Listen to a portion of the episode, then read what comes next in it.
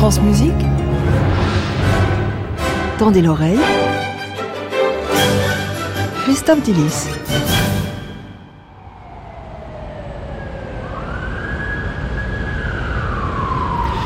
Mon nom est Miles Davis et je fume ma clope à la fenêtre de mon appartement au croisement de 312 Ouest et de la 77e rue à New York. J'ai acheté tout l'immeuble en 1960. C'est une ancienne église russe orthodoxe qui a été convertie en immeuble. Il y a un sous-sol que j'ai transformé en salle de sport et un studio dans lequel je peux travailler sans déranger qui que ce soit. Au rez-de-chaussée, il y a un grand salon et une grande cuisine. Il y a un escalier qui mène à la chambre où je suis. Et puis au-dessus, il y a des petits appartements, deux derniers étages que je loue de temps en temps. On a aussi un petit jardin derrière. Alors tout dans cette chambre, en bordel, autour de moi, tout a une histoire, tout raconte une histoire, tout est un symptôme d'une année ou d'un moment. Tiens, prenez cet album par exemple, Jazz Track 1959 chez Columbia.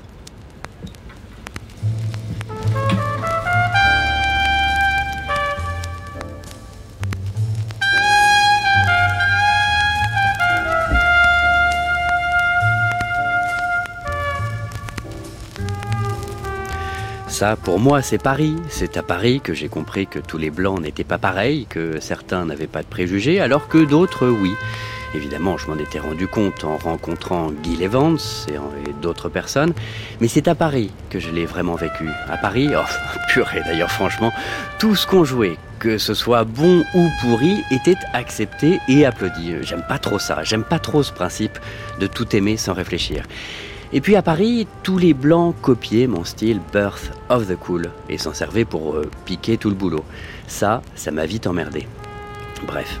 À Paris, j'ai rencontré Louis Malle, le cinéaste français, grâce à Juliette Gréco. Louis Malle m'avait dit qu'il avait toujours aimé ma musique. Il m'a demandé d'écrire la musique pour son nouveau film, Ascenseur pour l'échafaud. J'ai dit oui, ça me faisait une nouvelle expérience. Je n'avais jamais écrit de musique de film avant. J'ai regardé les rushs, j'ai écrit deux, trois trucs. Comme ça parlait d'un meurtre, j'ai fait jouer mes musiciens dans un vieil immeuble sinistre pour l'ambiance. Et ça a marché, les gens ont adoré. Pendant que je bossais sur le film, j'en ai profité pour jouer au club Saint-Germain dans le 6e arrondissement.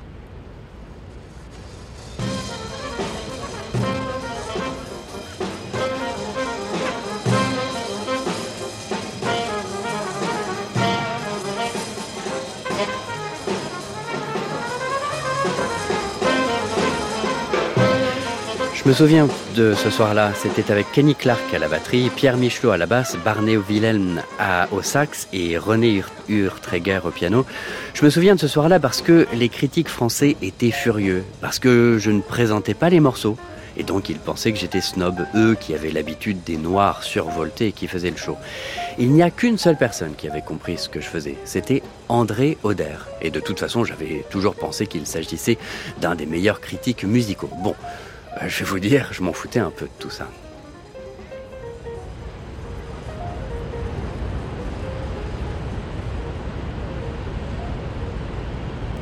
Ça, c'était Paris. Mais il s'en est passé des choses dans mon immeuble à New York. Et pas que dans le mien.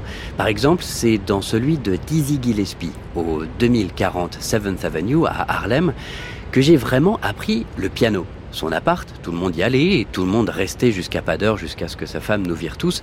Je passais les soirées dans mon coin et je regardais Thelonious Monk au piano.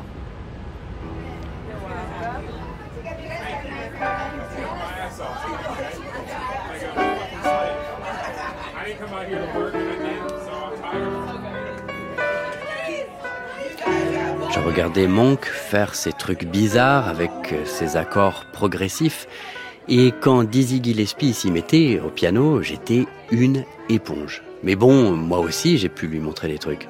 Je lui ai montré ce que j'avais appris à la Juilliard, la gamme mineure égyptienne. Avec ça, on change simplement les bémols et les dièses à l'endroit où l'on veut que la note soit bémolisée ou diésée. Si bien qu'on a deux bémols et un dièse, ok? Ça veut dire que vous jouez mi bémol, la bémol, et que le fa est dièse. Vous mettez la note que vous voulez, comme dans la gamme égyptienne de Do mineur. Ça fait drôle à l'oreille, mais ça vous donne la liberté de travailler avec les idées mélodiques les plus éloignées, sans changer la tonalité de base. J'ai converti Dizzy à ça, mais j'ai bien compris, j'ai bien plus appris de Dizzy que l'inverse.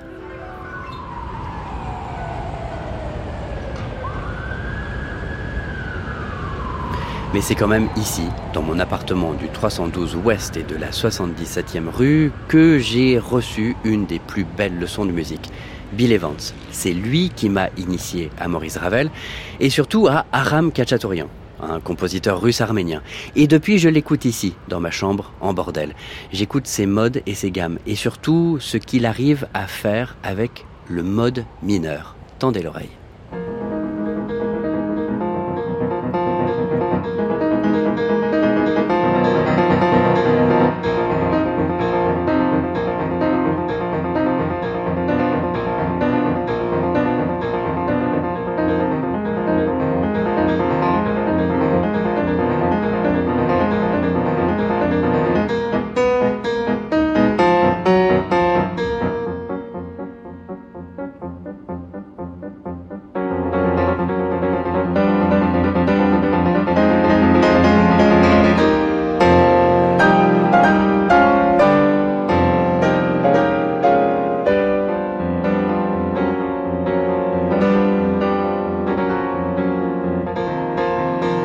Fabuleux, Christophe Dillis. Merci beaucoup. Nous Bah, y étions avec Miles Davis dans son appart. Mais ça vient de son autobiographie rédigée avec Quincy Troop en 89.